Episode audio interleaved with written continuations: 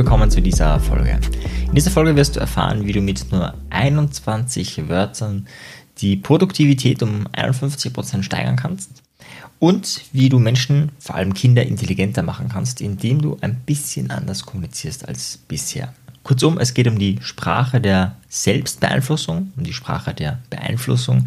Wie kann ich andere mit meinen Worten, man könnte sagen, verzaubern, verändern und vor allem auch, wie kann ich mich selbst verändern.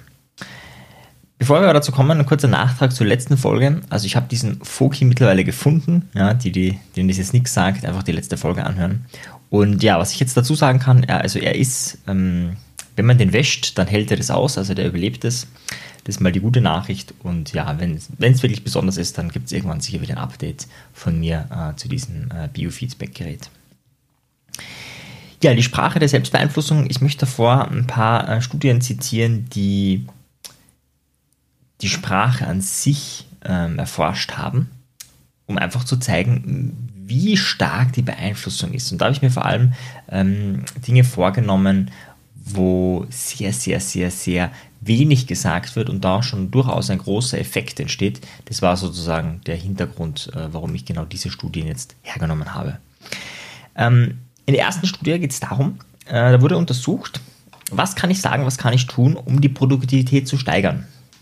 Und zwar geht es um den Chef einer Fundraising-Spendensammlungsfirma. Ähm, und der soll etwas sagen, und zwar 21 Worte zu seinen Mitarbeitern.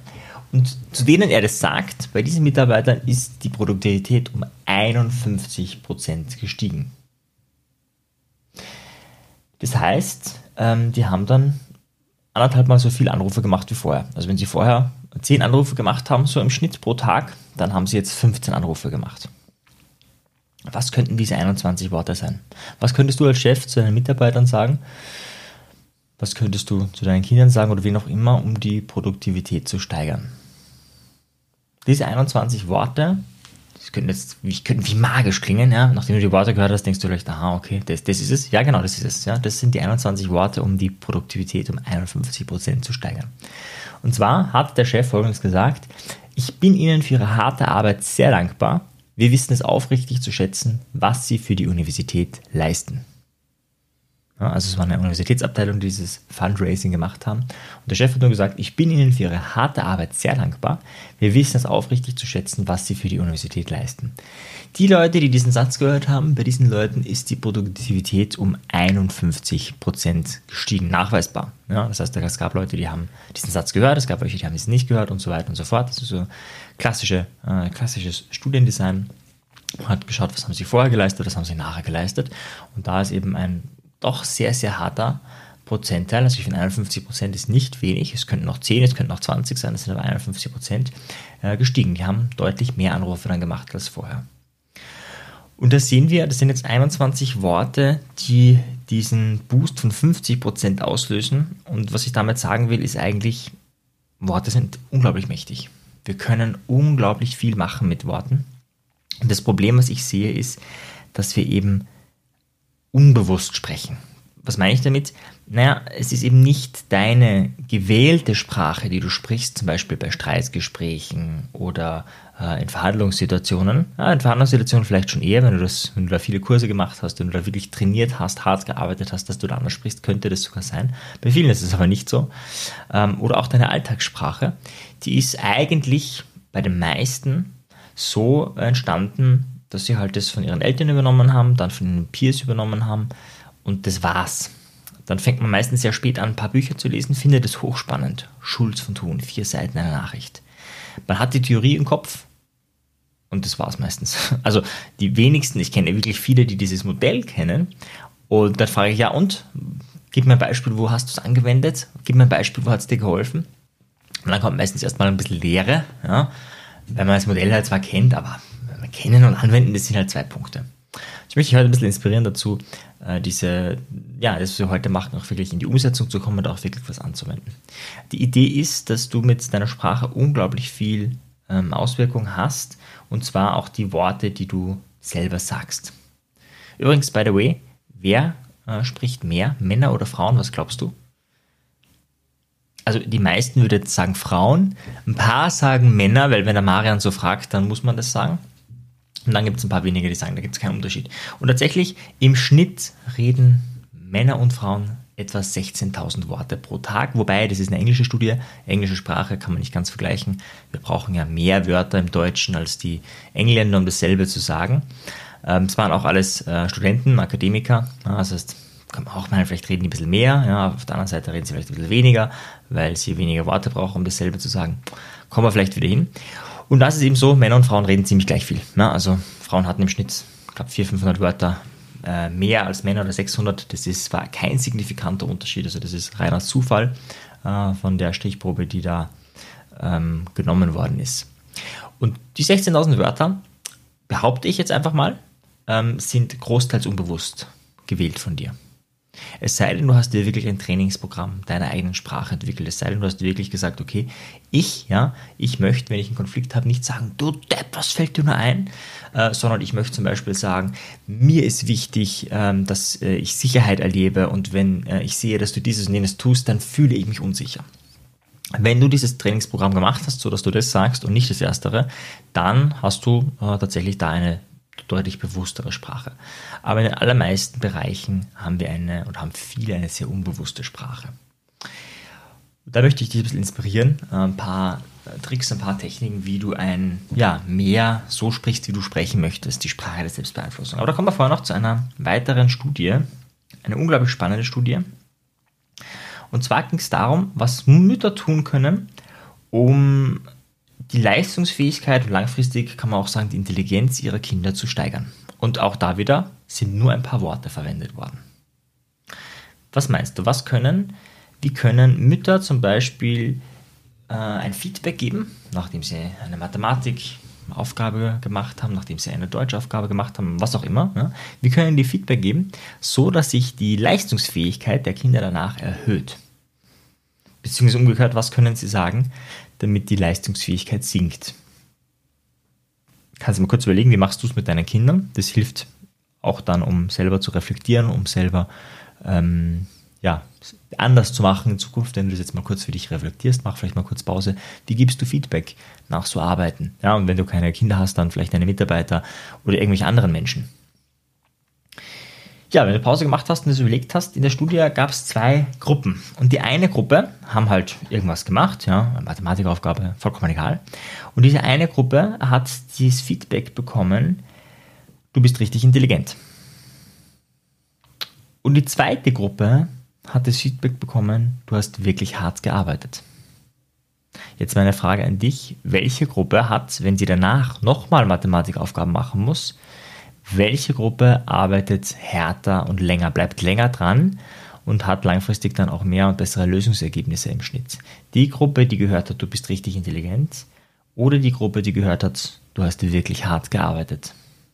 Was meinst du, welche dieser zwei Gruppen ist die, die produktiver geworden ist, die langfristig natürlich dann auch intelligenter wird? Tatsächlich ist es so, dass es die Gruppe ist, die gehört hat, du hast wirklich hart gearbeitet. Das heißt, wenn du etwas lobst wie Intelligenz, wo viele, das stimmt zwar nicht, ja, wissen wir heute, aber viel, also der Glaubenssatz ist in der Gesellschaft noch drin, dass man Intelligenz nicht beeinflussen kann. Ja. Dadurch, dass viele das glauben, ja, wie intelligent du bist, das kannst du nicht wirklich beeinflussen, ist der erste Satz halt so mal eine Feststellung. Der zweite Satz suggeriert, und, und das ist so ein primitiver Satz wie, du hast wirklich hart daran gearbeitet, aber das suggeriert, dass deine Leistung ist im Wesentlichen davon abhängig, wie hart du arbeitest. Es hängt nicht von deiner Intelligenz ab, es hängt nicht von den äußeren Faktoren ab, es hängt nicht von den Lehrern ab, es hängt davon ab, wie hart du gearbeitet hast. Das ist in diesem Feedback, diese Suggestion, diese indirekte Suggestion, könnte man sagen, ist in diesem Feedback drinnen. Die Hypothese der Forscher ist, ja, ich, ich sage auch bewusst Hypothese, weil das wissen wir nicht, aber wir gehen davon aus, also das wäre halt das, was, was die Forscher schlussfolgern, die sagen jetzt, das ist so und wenn ich jetzt sage, das ist so, dann klingt das so, als wäre das so und deswegen möchte ich da auch meine Sprache achtsam anpassen. Die Forscher gehen folgendermaßen davon aus, weil viele hätten vielleicht gedacht, naja, wenn man sagt, ich bin intelligent, dann bemühe ich mich erst recht. Und das ist eben nicht so. Ich habe das auch mal erlebt, äh, ähm, vielleicht habe ich die Geschichte auch schon mal erzählt, im Aikido-Training hat mich mein, mein Meister ähm, irgendwo mal sehr gelobt für irgendetwas und die ganze restliche Stunde war ich zunächst mal zu gebrauchen. Also eigentlich müsste man sich ja denken, hey, wenn man jetzt Lob bekommt, dann bemüht man sich erst recht. Nee, ich hatte eher so diesen Gedanken von, wow, wenn jetzt wieder anschaut, muss das wieder gut aussehen. Ja, was total schwachsinnig ist, aber das war so ein Gedanke. Und die Forscher gehen auch davon aus, dass äh, das bei den Kindern so ist, dass, naja, jetzt, wenn ich intelligent bin, dann wäre schon gut, ähm, dass man diesen Schein der Intelligenz wahrt. Das heißt, es wäre gut, wenig Fehler zu machen. So, wie machst du am besten wenig Fehler? Indem du möglichst wenig Aufgaben machst. Das heißt, der ähm, eigentlich nett gemeinte Gedanke, dass ich jemanden für eine Charaktereigenschaft so wird es zumindest dargestellt. Wie gesagt, Intelligenz ist meiner Ansicht nach total lernbar. Du kannst unglaublich vieles äh, trainieren. Ja, klar gibt es Ausnahmen. Ja. Äh, wenn es gewisse neurologischen Defekte da sind, äh, werden viele Dinge schwieriger, aber grundsätzlich ist, das, ist da ziemlich viel lernbar. Aber die meisten gehen davon aus, Intelligenz ist ziemlich festgesetzt und ähm, deswegen ist halt so der Gedanke, naja, ähm, dann war ich lieber mal den Anschein. Hingegen die, die gehört haben, hey, du hast wirklich hart gearbeitet, bei denen ist es halt so, die sind motiviert, härter zu arbeiten, weil sie sagen, hey cool, ich habe jetzt ein äh, positives Feedback bekommen, weil ich eben hart gearbeitet habe. Ja, dann mache ich halt gerade so weiter. Also die sind deutlich länger dran geblieben, haben deutlich mehr Aufgaben gelöst äh, und waren dann tendenziell auch besser ne? äh, nach dieser kleinen Mikrointervention. Also da will ich dich auch nochmal sensibilisieren, wie mächtig Sprache ist. In dem konkreten Teil, also in der konkreten Studie geht es eben um den Unterschied zwischen prozessbezogenem Feedback, du hast wirklich hart gearbeitet, und personenbezogenes Feedback, du bist eben richtig intelligent, du bist richtig schlau. Und die Idee ist, mehr prozessbezogenes Feedback zu geben. Ja, das heißt, ähm, zum Mitarbeiter nicht zu sagen, hey, Sie sind der beste Mitarbeiter oder Sie sind ein intelligenter Mitarbeiter oder Sie sind ein schlauer Mitarbeiter, ähm, sondern die Idee wäre eher, hey, bei der letzten Verhandlung, ja, da haben Sie wirklich hart verhandelt, da haben Sie ähm, wirklich geschaut, dass ähm, wir einen guten Preis bekommen. Ja? Also sie haben 10% über der, dem, was wir als Minimum gesetzt haben, das haben sie äh, verhandelt, das haben sie festgesetzt. Das schätze ich wirklich sehr ehren, äh, bin ich stolz auf sie. Dieses eher prozessbezogene Feedback ist höchstwahrscheinlich deutlich wirksamer, als wenn man sagen würde, boah, sie sind einfach ein toller Mitarbeiter, ja, äh, sie können super verhandeln. Da kommt dieses dass man eben eine Leistung bringen muss, um gut zu verhandeln, nicht so hervor. Die Wahrscheinlichkeit ist groß, dass äh, dadurch ja, die Produktivität eher sogar sinkt, als dass sie steigt. Das könnte man jetzt ewig trainieren, da könnte, könnte man jetzt noch 50.000 äh, Podcast-Folgen zu diesem Thema machen, weil es einfach so ein riesiges Thema ist. Vielleicht biete ich auch irgendwann mal eine Ausbildung zu diesem Thema Sprachmagie, wie ich es gerne nenne, an. Ähm, aber ich möchte so, bin ja ein Freund von Salami-Taktik, also von kleinen Schritten. Ja? Also die Idee jetzt überall prozessbezogen, vielleicht hat dich das inspiriert, vielleicht willst du ein bisschen prozessbezogenes Feedback geben, ja, vielleicht probierst du es auch mit den 21 Wörtern aus. Aber eine Möglichkeit, die meines Erachtens viel mächtiger ist, ist viel von dem Ballast, den man so hört, ähm, wegzugeben.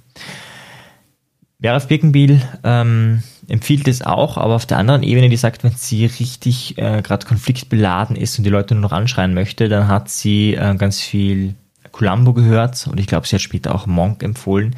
Das ist so eine äh, Kriminalserie gewesen, eine ältere, wo ähm, eben nicht nur Gut und Böse da war und die Guten dann die Bösen überwältigen, sondern äh, jemand, der relativ, also vor allem für diesen Kontext sehr wertschätzend mit den äh, potenziellen äh, Tätern, Mördern, Diebstählern oder was auch immer äh, zu tun hat. Und das war so eine Idee, sich mit dem zu umgeben. Ja, also mit Menschen, mit Beispielen, die eben zu sprechen. Das machst du ja vielleicht schon mit diesem Podcast und vielen anderen Deswegen ist meine Idee auch die andere Seite zu machen. Also eine Möglichkeit ist wirklich, wenn du deinen Fernseher ausschaltest, ja, und da geht's, ist vollkommen egal, ob du jetzt Nachrichten hörst oder Filme schaust, es hat tendenziell eher einen negativen Impact. Also in Filmen ist es so, da gibt es nur Gut und Böse und auch momentan in Zeitungen hörst du ja viel über Gut und Böse. Ja, da hörst du ja wenig über Inhalte, über Fakten, über diese Dinge, sondern da wird ganz viel über Meinung gesprochen. Und wenn du, das, wenn du da täglich Bescheid wirst, dann wird es zu einer Realität von dir dann denkst du vielleicht auch so. Vielleicht denkst du auch oft in zwei Kategorien. Und ganz ehrlich, der Mensch ist komplexer als nur zwei Kategorien zu haben. Das heißt, äh, wenn du dich damit nicht mehr beschallen lässt, dann hat das einen starken Einfluss. Auch da die Idee, zum Beispiel beim Thema Filme, welche Filme gebe ich mir? das war auch ein Grund, äh, warum ich äh, bei Facebook und so diesen Account gelöscht habe und jetzt nicht mehr auf Social Media bin. es gibt da zwar noch Accounts, die ich dort und da habe, wie Xing und LinkedIn, aber das sind jetzt keine ähm, Accounts, die ich äh, großartig pflege, sondern die existieren, damit man weiß, okay, der Marian, den gibt's. Und das ist es im Wesentlichen.